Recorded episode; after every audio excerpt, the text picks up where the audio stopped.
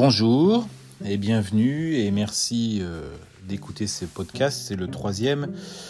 On va essayer de s'améliorer encore. Aujourd'hui, euh, donc après avoir fait euh, deux épisodes sur des, revues qui parlent de, de la guerre des étoiles, une en 84 et une en 1980. le premier épisode étant totalement inaudible, ce qui ne vous empêche pas de vous abonner au podcast, hein, bien sûr. Donc, on revient sur les trésors de la saga de la guerre des étoiles euh, entre 1976 et 1985. Et aujourd'hui, on va changer un petit peu le format. On va sans doute être un peu plus long, puisque je vais vous parler euh, d'une figurine, d'un blister que, j'ai retrouvé. Hein. Voilà, on reprend des, objets, des documents français euh, de, la grande époque vintage, comme on l'appelle, sont maintenant un petit peu difficiles à trouver, mais euh, euh, voilà, c'est l'occasion de faire un, petit podcast là-dessus.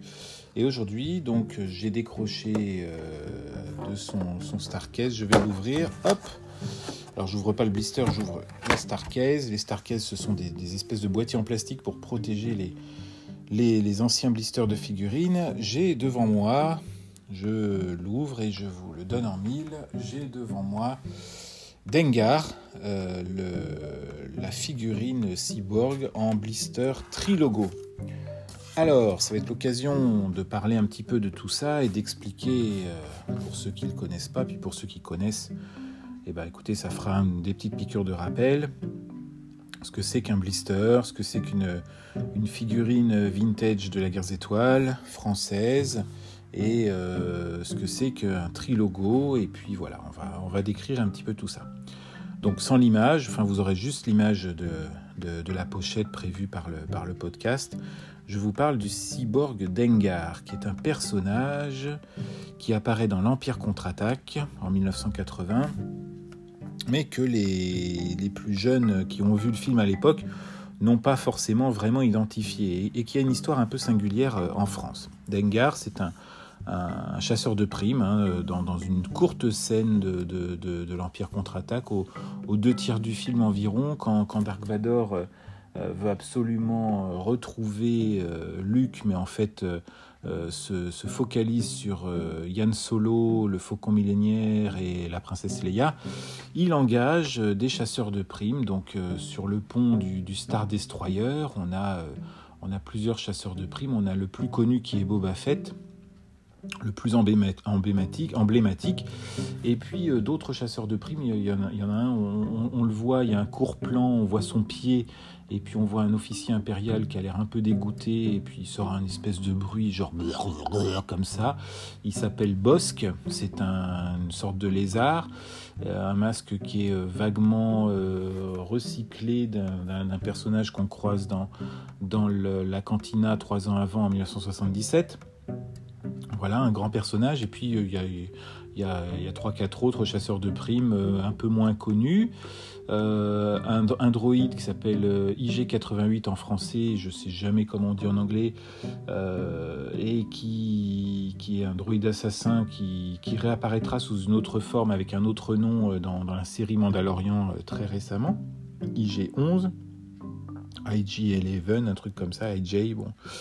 Et le fameux Dengar, en fait, on le voit très très peu. Je crois qu'il n'y a même pas un plan où on le voit vraiment. Euh, c'est un, un petit bonhomme euh, avec une tenue euh, qui rappelle vaguement, enfin, qui préfigure plus exactement le, le, le, look du baron Harkonnen qu'on verra dans, dans Dune en 1985. Euh, qui, est, qui, enturbané, euh, euh, qui a des espèces de, bandages sur la tête, pour vous le décrire, et qui est, qui a une espèce de tenue de stormtrooper arrangée, peint en noir-gris, en, gris-noir, et puis des, gants blancs. Enfin voilà, on, le voit très très peu. On le devine à peine dans cette scène de l'Empire contre-attaque. Et forcément, quand il sort en figurine, euh, c'est un peu la surprise pour, pour ceux qui le découvrent parce qu'on nous met une, photo un peu floue où, il est sur le pont là, du Star Destroyer à côté du, droïde assassin. Euh, on, voit mal. Il a la tête un peu penchée. Et alors, ce qui est, ce qui est très amusant, c'est qu'en France, c'est une figurine qui sort en 1980-81 aux États-Unis et en France elle ne sort pas. Elle aurait pu sortir, mais pour, pour une raison qui nous échappe, elle ne, sort pas. Elle sort que bien plus tard, vers 1983-84, enfin même 84, même 85, euh, dans, la série euh, de, figurines euh, qui sortent en trilogo. Trilogo parce que ce sont des blisters en trois langues avec un espèce de, dégradé. les trois logos du Retour du Jedi en anglais en haut à droite, au milieu El Retorno del Jedi, donc en espagnol, et en bas à gauche, au plus près du, de l'insert plastique qui contient la figurine, on a euh, La guerre des étoiles, Le retour du Jedi. Et en fait, de Trilogo, euh, c'était euh, une version européenne, même quasi internationale, de, réédition de figurines et de, nouvelles séries. Euh, puisqu'on a âge euh, 4 ans et plus euh, décliné en, 6 langues différentes aussi sur le, sur le blister, et quelques noms de personnages qui parfois sont, sont traduits en français. Par exemple, le blister trilogo de, de Darth Vader, qui sort en Angleterre, et sort aussi en France. Il y, a, écrit Dark Vador dessous, sous le nom du personnage. Donc Dengar, on ne sait pas qui c'est. Euh, les, Français qui, voulaient se procurer la figurine et qui, voyaient d'ailleurs ce, personnage au dos des, blisters qui sortent en 1982-83, euh, bah attendent, attendent, attendent encore un, ou deux ans avant de, de, pouvoir se le procurer, même si euh, le blister Trilogo que j'ai sous les yeux est estampillé euh, copyright 1983 Lucasfilm LTD, eh bien, euh, on le trouve que vers 1984. Mais c'est une chance, donc ce, personnage hein, euh, que j'ai sous les yeux, là, le, blister, bon, j'ai un blister en très mauvais état avec du scotch. Je ne sais pas si c'est du scotch qui a été mis à l'époque. Est-ce que la figurine est sortie de son blister? Très certainement. Made in Hong Kong. Euh, ce personnage donc euh, est dans, une toute petite bulle. Euh, les, figurines Star Wars étaient à l'époque hein, pas, pas, trop, pas trop peintes. Hein. Il n'y a, pas tellement de peinture. Là, on peut dire que le corps de Dengar, il doit y avoir trois quatre couleurs différentes. Il y a des couleurs sur le, sur le sac. Il a, il a un espèce de sac à dos énorme qui d'ailleurs le fait, euh, le, fait absolument pas bouger dans, dans, la, dans la bulle. Euh, il a une arme assez, euh, assez originale qui n'est pas tout à fait, si, excusez-moi, qui est celle, qui est celle du, du, du, Snow Trooper, du, du, soldat impérial des neiges qu'on voit sur Hot. C'est la même arme. Et voilà, ce, blister trilogo bah, est assez, assez recherché. Euh, donc les trilogos, au dos, on a euh, euh, une numérotation de 79 figurines, mais en fait, il y en a 70 qui sont représentées. Il y a des personnages qui ne sont plus reproduits au dos. donc sur les blisters, on avait, on avait une, photo de famille, on va dire, qui permettait en fait aux, aux enfants, aux collectionneurs de, de s'y retrouver, de, de cocher très souvent d'entourer euh, les figurines qu'on avait ou qui nous manquaient, et puis de, de, filer ce, carton éventuellement euh, aux parents quand ils, quand ils allaient faire les courses, en leur disant si jamais tu vois tel personnage, regarde-le bien, là si tu le vois, eh ben, tu, me le ramènes parce que je ne le trouve pas.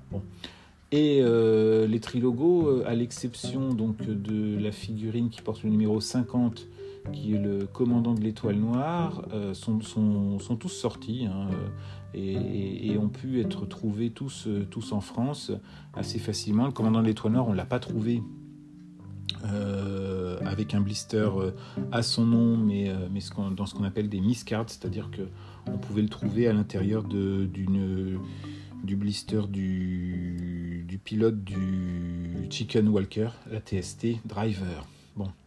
Et euh, sachant que les trilogos, en fait, il y en a même plus qui sont sortis. Il y a, toute une série, euh, une quinzaine de personnages, même 17, qui sont sortis euh, postérieurement à la prise de la photo et, donc qui, qui, une vraie surprise à la toute fin de la gamme. On les voyait en magasin, mais on ne savait pas combien il y en avait Yakface, le Luc en tenue de Stormtrooper, R2D2 avec un sabre laser télescopique. C'était des, figurines totalement mythiques. Il y en a, il y en a 15, 15 comme ça, plus deux Ewoks qu'on ne voit pas, qui sont masqués au dos du blister par deux carrés noirs. C'était absolument, absolument spectaculaire. Et ce qui est intéressant donc euh, au dos du blister, donc on a euh, une mention pour nous inciter à collectionner les 70 euh, figurines Guerre des Étoiles. Hein. c'est la quatrième ligne, c'est en français. 70 figurines Guerre des Étoiles, collectionnez-les toutes. Et c'est décliné en plusieurs langues. Alors je ne saurais pas, bon, anglais, allemand, espagnol, italien et puis néerlandais. Voilà, c'est les six langues qui, apparaissent. On a aussi une mention à la fin qui est assez intéressante, euh, pareil en plusieurs langues, pour nous indiquer les, les origines du, du, pays, euh, les origines des distributeurs de ces action figures, de ces, de ces figurines, et une mention en français, hein, utilisée sous autorisation par Miro Mécano SA, Paris, Clipper, Benelux, Amsterdam, Bruxelles et ESO Division of General Mills Product Corp, la conformité du présent produit aux normes françaises obligatoires est garantie par Miro Mécano SA 118 130 Ave Jean Jaurès 75 019 Paris. Et alors ce qui est très intéressant, c'est qu'en fait cette, adresse euh, à Paris, elle existe. Hein, c'est l'immeuble Le Belvédère qui se situe près de la, station de métro Lomière ou, ou Ourcq, euh, plutôt Lomière d'ailleurs. Euh, c'est un, immense, un immense immeuble qui était, qui était complètement révolutionnaire à l'époque, qui a été construit en, en 60, 69, qui a commencé à être construit en 69, inauguré en 71.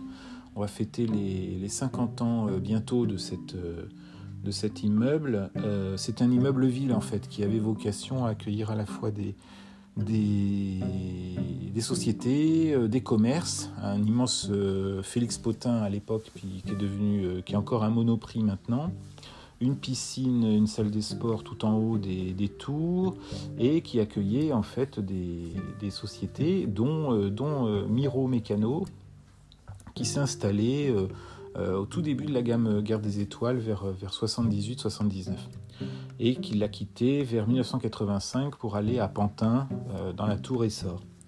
Voilà, donc cette adresse qui, est indiquée sur, sur les blisters, bah, c'est assez intéressant puisque c'est à la fois la, marque de garantie et puis finalement une adresse française identifiée en plein Paris, 19e.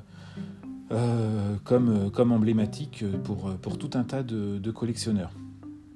Sachez aussi que cet immeuble, le Belvédère, donc, euh, euh, va fêter hein, son, anniversaire, quand, quand Mécano qui occupait en fait euh, le, les, étages juste au-dessus du Monoprix, hein, façade euh, sur l'avenue Jean Jaurès.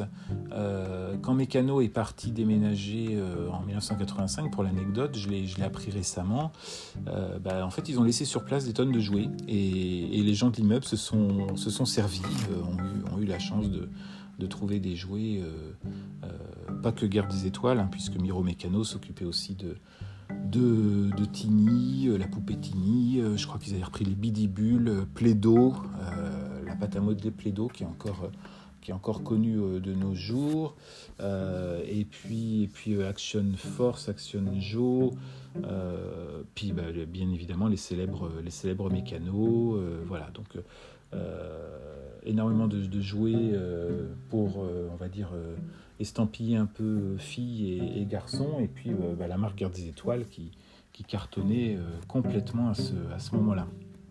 Donc voilà, quand Dengar sort, le, fameux chasseur de primes un peu, un peu méconnu et isolé dans, dans le film, euh, c'est un peu malheureusement déjà un peu le, le, déclin et la fin de la gamme pour, pour la France, mais on, on continuera à le trouver jusqu'en 85, 86, 87 dans, euh, dans les magasins qui continuent de, de, fournir ce, type de jouets.